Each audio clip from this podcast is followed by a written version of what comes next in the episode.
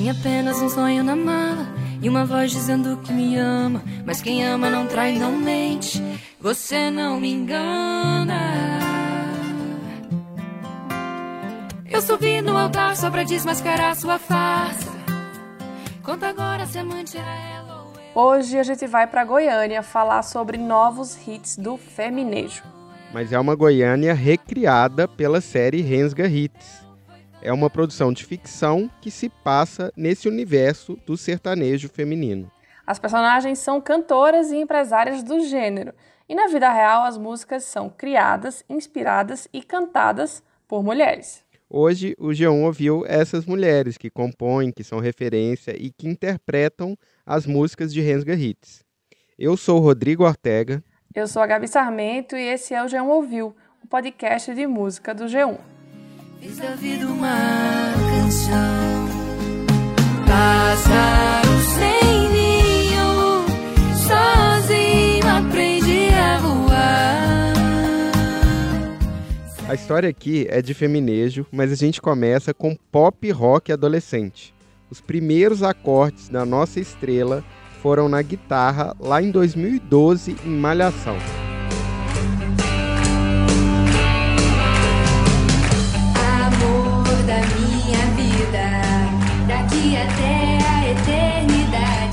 A roqueirinha Lia foi a primeira protagonista da atriz carioca Alice Wegman em Malhação em 2012. Ela tinha 17 anos e aprendeu a tocar guitarra só para o papel. Desde então, ela já fez outros trabalhos mais adultos e elogiados, como em Onde Nascem os Fortes, a série. É ótima. Mas sem querer, ela foi se aproximando do violão e de Goiás. Isso mesmo antes dela saber que iria ser a grande estrela de Rensga Hits. Eu perguntei para Alice sobre o início ali, né, que foram as aulas de violão e guitarra de malhação, e ela já pegou e seguiu a história daí. É, na verdade, é, essa coisa da Lia, né, foi muito basiquinho, assim, na época nem tocava muito, né, tive que aprender alguma coisa ou outra, e acabou que eu deixei um pouco de lado o violão, meu violão acabou que quebrou, e eu não estava conseguindo tocar ele por muito tempo, e me deu essa vontade, sabe, durante a pandemia, de me reconectar com, com a música, né, de uma forma de tocar, de cantar, enfim, do meu jeito, né, para mim mesma. E o Francisco Gil, que é o meu melhor amigo, é, que tem, enfim, toda uma trajetória musical dele, né, e além disso é neto do Gil, filho da Preta. Ele me incentivou muito, ele tem essa, essa qualidade maravilhosa de botar os amigos para cima e falou: "Não, vai, vou te dar um violão de aniversário". E você tenta, tipo, vai, vai na sua, vai tocando um pouquinho em casa e tal, soltando um pouquinho essa voz. E aí com isso eu fui praticando um pouco. Isso ele me deu o violão em, no final de, foi tipo novembro de 2021. E então assim, eu voltei a praticar um pouco, né? E aí eu fui para Chapada dos Veadeiros em julho eu estava no Goiás, né? E passei uma semana lá, incrível, assim, conhecendo um pouco mais, que eu já conhecia quando eu era criança. E aí fui, me conectei com a cidade ali de Alto Paraíso, né? Que era linda, uma natureza escandalosa. E aí quando eu voltei, eu recebi o convite para voltar para lá de novo, só que com de outro jeito, né? Para voltar para Goiânia para filmar essa série. O convite era para a série Rensga Hits do Globoplay. A produção conta a saga da Raíssa, vivida pela Alice Wegman, que é uma jovem do interior traída pelo noivo, que abandona o altar e segue o sonho de viver da música em Goiânia. O título da série vem de uma gíria Goiânia, Rensga, que é tipo uma demonstração de espanto. E é também o nome da produtora da Marlene, vivida pela Débora Seco, cuja concorrente da Rensga Hits é a Joia Maravilha Records, da Helena, que é a Fabiana Carla. A Raíssa chega a Goiânia e faz uma música sobre essa viagem, chamada Desatola Bandida. A chave tem partida. Hoje eu posso tá por baixo, amanhã tô por cima. Desatola bandida, seja na lama ou no asfalto, a estrada ensina. Muito colante essa música. E ela já de cara tem o, essa composição dela roubada por um autor de Goiânia que dá a música para uma cantora sertaneja chamada Gláucia Figueira, que é a Lorena Comparato. Tem outros personagens coadjuvantes que são cantores. O Enzo Gabriel, vivido pelo Maurício Destre. Enzo Gabriel. Eu me lembro bem do seu O David Cafajeste, vivido pelo Alejandro Clavô. Aê, Goiânia! Simbora, meu povo! Vamos fazer uma doideira na banheira? O tratamento é VIP. E a dupla mais famosa da cena, Theo e Tamires, vividos pelo Sidney Santiago e a Jennifer Dias. Você sabe que eu tô afim de te beijar, você também tá. Pra, pra que negar? Vamos terminar essa balada em outro lugar. Quer perder o juízo? Para cantar como sertanejos de verdade, a equipe toda teve que fazer um intensivão goiano. A gente teve, a gente teve umas aulas de preparação, né? A gente foram duas semanas aí. Mas eu acho que eu sempre digo, né, que não tem nada melhor do que você ouvir as pessoas do lugar que você está representando, né? Porque por mais que a gente tenha uma professora que ensine prosódia e sotaque e tal nas produções, não necessariamente essa pessoa é da região que a gente vai filmar. Então, a melhor coisa que você pode fazer é buscar essa musicalidade através das pessoas que são daquela região, né? Que moram ali, que cresceram, vivem ali, enfim. Então, o que eu tentava fazer era justamente isso: entrar em stories, ver as redes sociais das pessoas que eu conhecia de Goiânia. O principal perfil do Instagram em que ela buscava esses stories virou a grande referência para Alice dar voz à Raíssa. Sobretudo a Marília, principalmente pela musicalidade da voz dela, entendeu? Porque ela tinha um jeito é, de, de ressoar, né? De, de, de falar que tinha uma musicalidade muito afetiva, eu acho, acolhedora, é, maternal, sabe? Ela tinha um. Ô, oh, gente, assim, é, é, é gostoso de ouvir sabe? Caramba, o carisma estava um... na voz. Esse, oi, gente, aí foi poderoso, assim, você falou com é. tremize. é, assim, é isso, sabe? É aí que toca, assim. E para mim, a personagem, ela era a maior, é, o maior ponto de estudo, o maior ponto de referência, assim. Era a pessoa por quem eu, né, eu ficava ali estudando a Marília em todos os stories dela, o jeito de falar, é, quando eu tinha um tempinho ali no hotel, era sempre nos stories dela que eu entrava para ver o que, que ela estava fazendo, como ela estava comendo, o que, que ela estava, onde ela estava andando, sabe?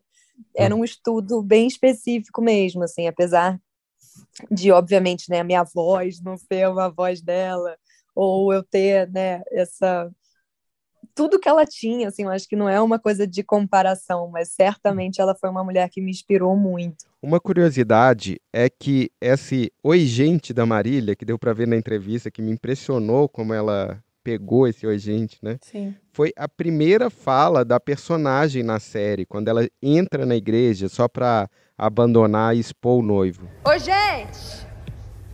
Ele tá casando comigo, mas o canalha tem outro. Vou mandar a foto aqui no grupo da família pra vocês verem. Ó que lindo casalzinho.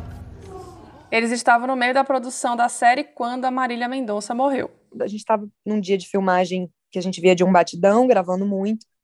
E eu acordei num dia, eu estava tava tirando uma soneca no meio da gravação, acordei com uma sensação muito esquisita, assim, no peito, sabe? Um, meio um nó no peito. Eu sabia que tinha acontecido alguma coisa errada com alguma coisa, não sabia o que que era.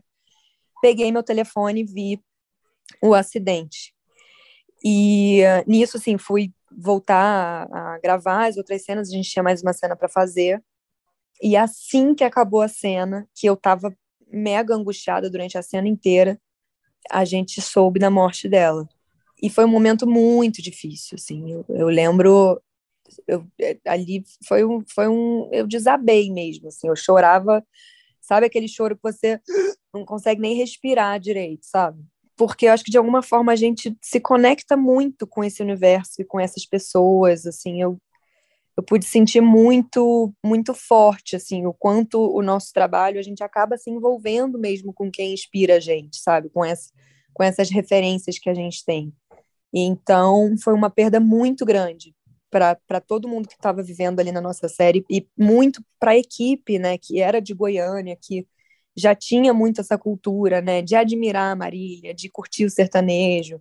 Então muitas pessoas ali de Goiânia que participaram da série ficaram muito mexidas também. É, e a Carol, nossa diretora, ela me, ela estava comigo ali naquele momento, assim, e ela falou, nossa, Alice, tipo, eu te vi chorando em várias cenas diferentes, né, mas é, essa cena de você chorando com, né, com essa notícia real, com essa verdade, com, com o mundo real, não tem comparação, assim, tipo, de ser, é, a arte realmente não supera a vida, sabe? Uhum, uhum. É, na, na, na, fortaleza, assim, na emoção, na, por mais que você seja né, um ator que se dedica e que, que se abre, nada é igual à realidade e a como a gente sente a realidade, né? Como a gente sente esse tipo de bate. Uhum, então, sim. acho que foi, foi uma dor que todo mundo sentiu ali no coletivo, né? Quando eu cheguei no hotel, eu me lembro que eu não estava afim de ficar sozinha, né? Para não entrar num baixo astral, assim, porque foi muito forte. Eu liguei para Renata Correia, que foi nossa autora, que estava lá, coincidentemente, só nesses dois dias, e aí a gente se encontrou, a gente cantou todas as músicas dela, botamos e cantamos alto, dançamos e, e, conseguimos virar um pouquinho essa energia dentro da gente, sabe? Numa energia de celebrar a Marília mais do que é, sentir a dor da perda, assim. A gente queria que fosse para cima, sabe? Queria elevar essa essa sensação. É sempre triste lembrar da morte da Marília, mas é legal saber que o feminejo, que teve ela como grande figura, virou uma referência tão grande, está sendo reinterpretado, enfim, trabalhado nessa série. E tem uma reviravolta na história da produção que parece uma música da Marília Mendonça ou da Maiara Maraíza. Pois é, o principal consultor musical da série é o Dudu Borges, e nos bastidores, ele e a Alice se apaixonaram e viraram um casal da vida real. O Dudu é um dos principais figurões do sertanejo atual. Já produziu e tocou com quase todo mundo. É claro que ele ajudou a Alice e seus colegas a virarem cantores suando de verdade. Ele já viveu muita coisa, né? Ele já explodiu muita gente, assim, tipo Michel Teló, Luan Santana, Bruno Marrone, assim, ele já trabalhou com a Marília propriamente, Paula Fernandes, tipo assim, todo mundo que você pode imaginar já já passou por ali, sabe?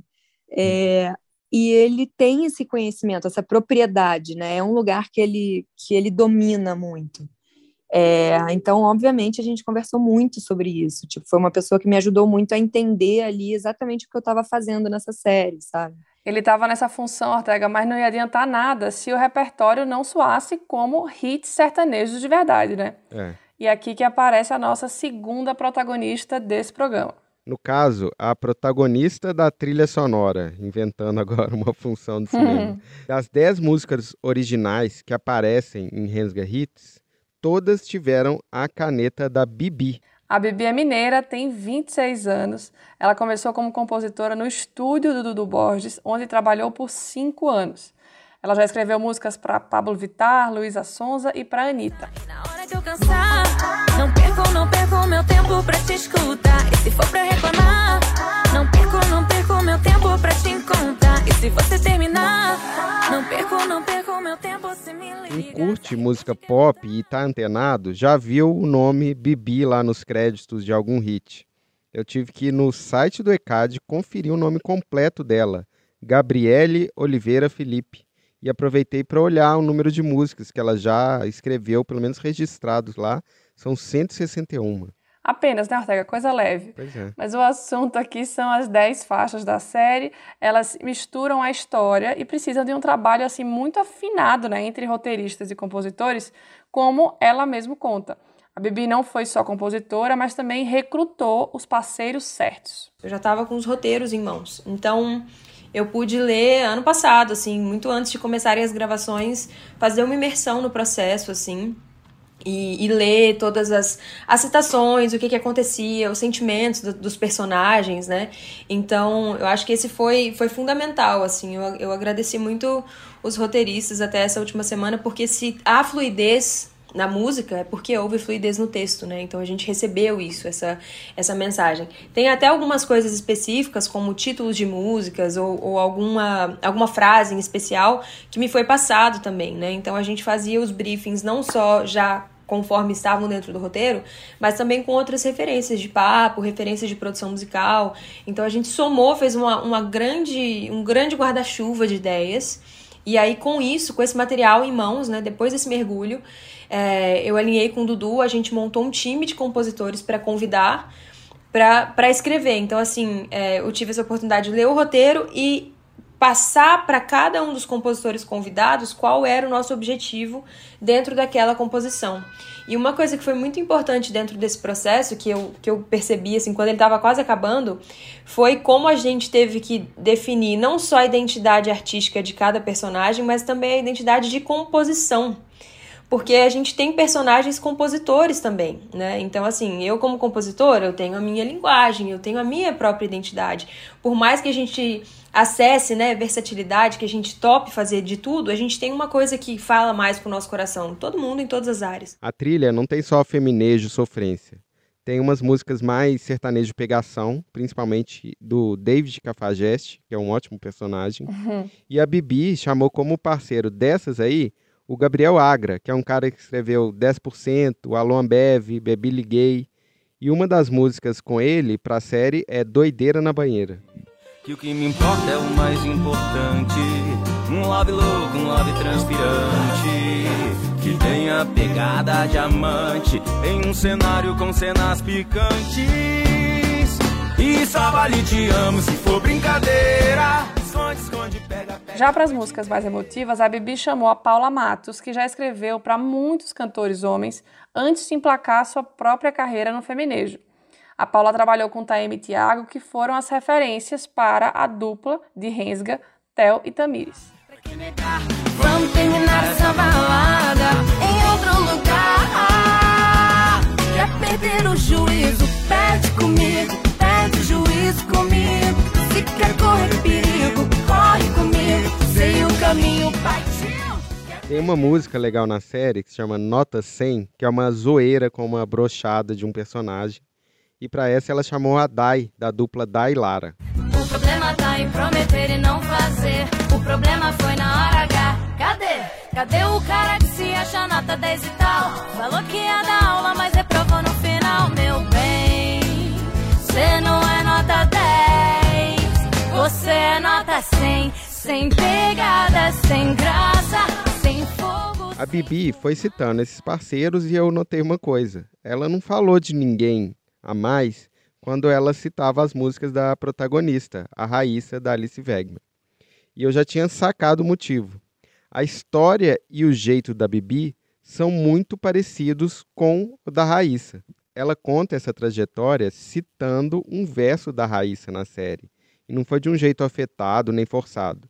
É uma trajetória bem fofa. Nossa, com certeza, assim, eu eu até, essa semana foi uma semana bem nostálgica, assim, sabe? De olhar para todo o processo e falar: caraca, a gente viveu tudo isso e agora tá todo mundo conhecendo, assim, porque parecia que era um, um segredinho que eu tinha vivido, sabe? Eu tinha vivido aquela, aquela imersão, aquela coisa, e aí depois de um tempão que isso veio à tona, e aí tá todo mundo vendo, e, e eu tô vendo a reação disso nas pessoas também.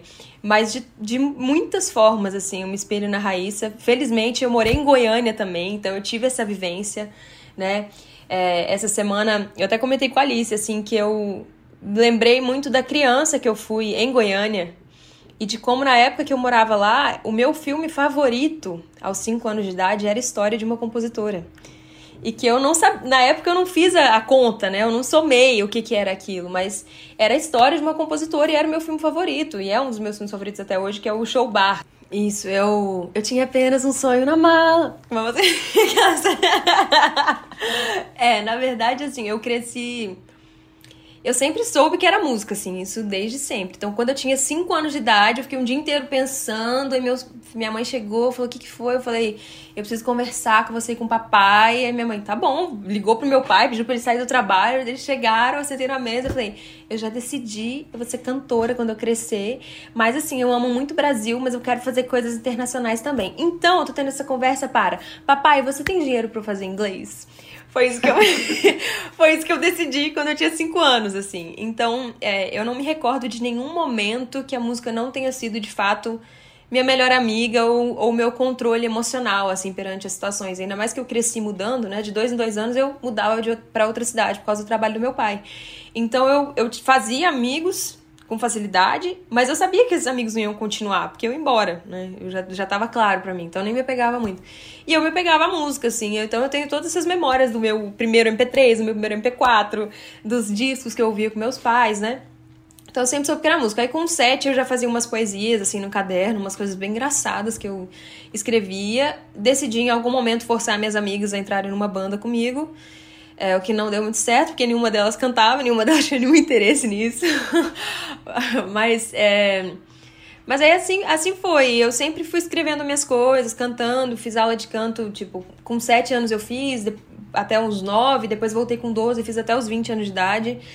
E aí eu sempre soube que era música, mas eu não tinha ideia como. Eu achava que de um dia pro outro, sei lá, eu ia tropeçar e ia cair dentro do palco no estádio. Eu achava que era isso. E aí, quando eu tinha 19, eu tava na, mais da metade da minha faculdade já. Eu fiz comunicação social, publicidade, propaganda e marketing na SPM. E aí a minha mãe viu um curso no Dudu, que é o que era um curso de chama Open House, que era uma imersão assim na, no formato de produção dele. E aí eu lembro na época que eu fiquei com minha mãe, você tem certeza, mamãe, é investimento e tal? Ela, não, você vai, você tem que ir. E eu pisei no estúdio, eu já comecei a chorar, arrepiar, falei, Ixi, tem um negócio, tem um negócio aqui nesse estúdio. Aí eu fui nesse, fui nesse curso, depois consegui uma vaga porque alguém faltou pro curso seguinte.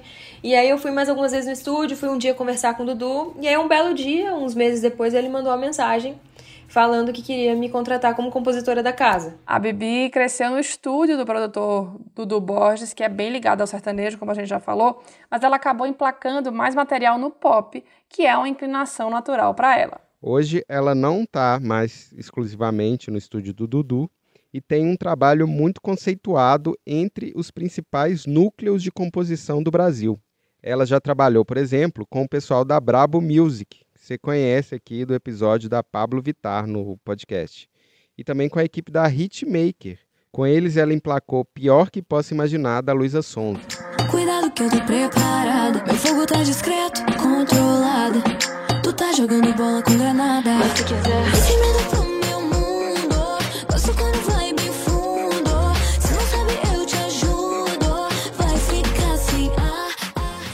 Ela é muito antenada realmente em todos os estilos, tanto que quando a Pablo estava querendo uma referência de K-pop para fazer a música Number One, foi a Bibi que ela procurou.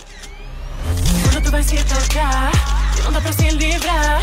Sei que tudo que cê pensa é meu nome, baby Pablo Vittar. Ai, ai, ai. Cê pede mais, então me mostra se você consegue ser capaz. Quando chegou o convite para escrever músicas na pele de uma compositora jovem, inocente, que sonhava em placar na indústria, que era a Raíssa, a Bibi não teve dúvida da inspiração na própria vida. A cada lágrima caída, fiz da vida uma canção. Pássaro sem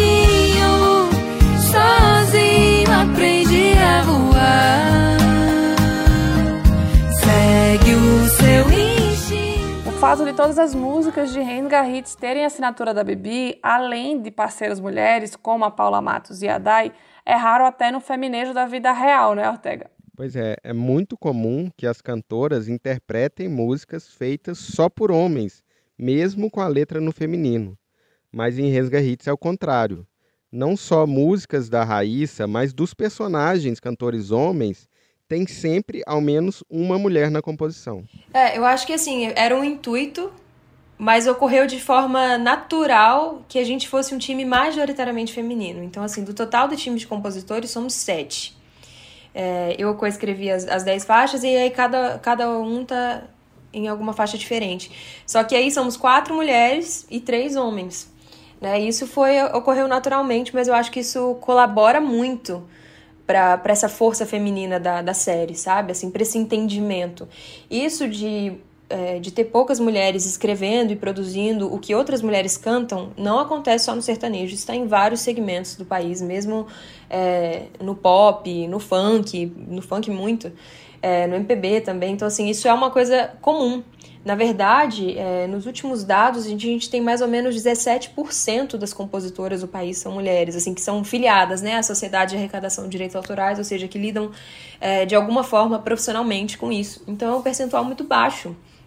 E isso é uma coisa, Rodrigo, que eu faço questão assim de, de lutar por isso, porque são muitas mulheres talentosas assim nesse mercado. Então, todas as inserções de trabalho que, que eu tenho, é claro que no Rensga foi assim porque foi um esforço comum, né, da equipe, do Dudu, meu, de todo mundo, da gente se juntar e falar, vamos, vamos trazer essas mulheres pro time, vamos enaltecer essa força feminina para fazer até mais sentido junto com o texto. Mas é uma coisa que eu trago para minha vida também, de todos os camps, eu organizo alguns camps de composição, né, para formação de repertório para alguns artistas, tal. E aí eu sempre faço questão de pelo menos metade Acontece de ser mais que metade na maioria das vezes, mas pelo menos metade do time ser feminino. Eu acho muito importante a gente ter essa, esse balanço dessas energias do, do feminino e do masculino, sabe?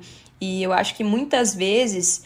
É, fala um pouco sobre isso, né? Sobre como essa, esse sentimento do feminino guardado ele na verdade está em formas até inconscientes. Então acho que por muitas vezes nós mesmas mulheres é, não sabemos, não fomos instruídas, não tivemos uma mudança de paradigma para abrir a porta uma para outra. E eu acho muito importante que a gente faça isso. Acho que vai levar algum tempo para a gente chegar nessa equidade dentro da indústria, não só da indústria da música, mas em todas as indústrias de trabalho.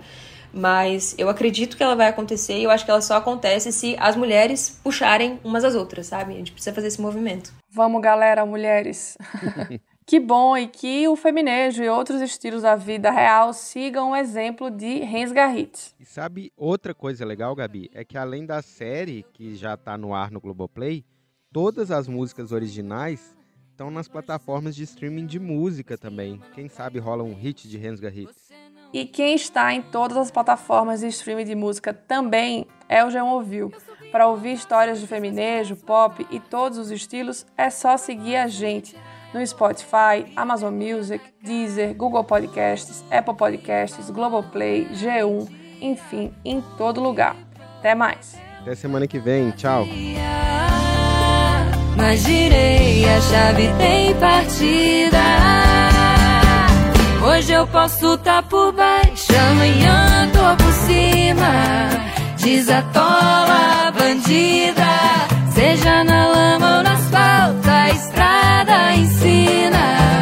Desatola, bandida, entenda de uma vez, cê vale muito menos que a minha caranga 86.